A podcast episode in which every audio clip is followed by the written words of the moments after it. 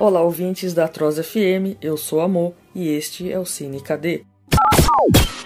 Vamos falar sobre fins e recomeços? Sobre como lidar com despedidas e esse processo doloroso de aceitação de perdas, sejam separação ou morte? Nesta edição, recomendo três filmes que fazem parte da trilogia das cores do diretor Krzysztof Kieslowski. A Liberdade Azul mostra a luta de uma mulher para seguir adiante depois da perda do marido e da filha. Mas calma, não é um filme triste.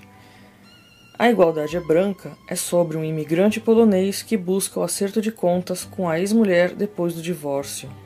E A Fraternidade é Vermelha conta a história de uma modelo que descobre que um juiz aposentado invade a privacidade dos vizinhos. Cada cor aparece dominante, respectivamente, em cada filme e pode sugerir um reforço na mensagem de cada um deles. O azul é uma cor associada à limpeza, que aqui se conecta ao desapego e à despedida.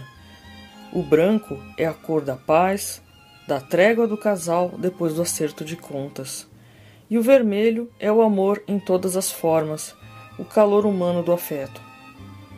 Liberte-se, faça as pazes consigo mesmo e se permita viver.